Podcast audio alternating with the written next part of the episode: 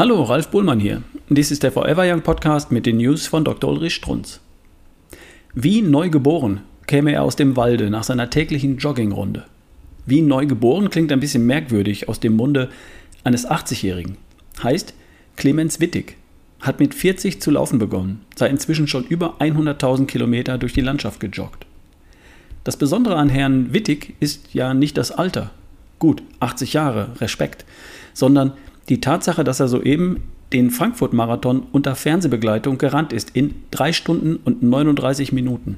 Neuer deutscher Rekord, neuer Europarekord in dieser Altersklasse. 3 Stunden 39 ist für viele von Ihnen eine recht anständige Zeit.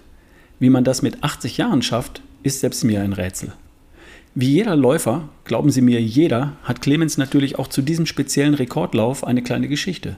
Am Vortag Hexenschuss. Wer das schon mal erlebt hat.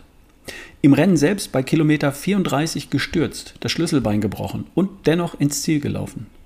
Das bewundernswerte Beispiel des 80-jährigen Clemens mit seinen sensationellen 3 Stunden 39 passt mir gut als Antwort auf die Hamburger Ärztin Ingrid Mühlhauser, die kürzlich in dem Band Unsinn Vorsorgemedizin tatsächlich geschrieben hat, Getragen wird dieser Präventionsfanatismus unter anderem durch den Allmachtszuspruch an die Medizin und durch unser gesellschaftliches Leitbild des ewig jungbleibenden, funktionstüchtigen und lebensbejahenden Menschen in seiner idealtypischen Normierung der als gesund geltenden Körperfunktionen. So etwas sind kranke Gedanken. Der Mensch dahinter muss krank sein. Wenn hier der funktionstüchtige und lebensbejahende Mensch diffamiert wird, dann hat jemand Sinn und Zweck der gesamten Medizin nicht verstanden. Denn darum geht es ja.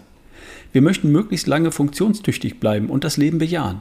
Clemens Wittig mit seinen 80 Jahren ist ein vorbildliches Beispiel.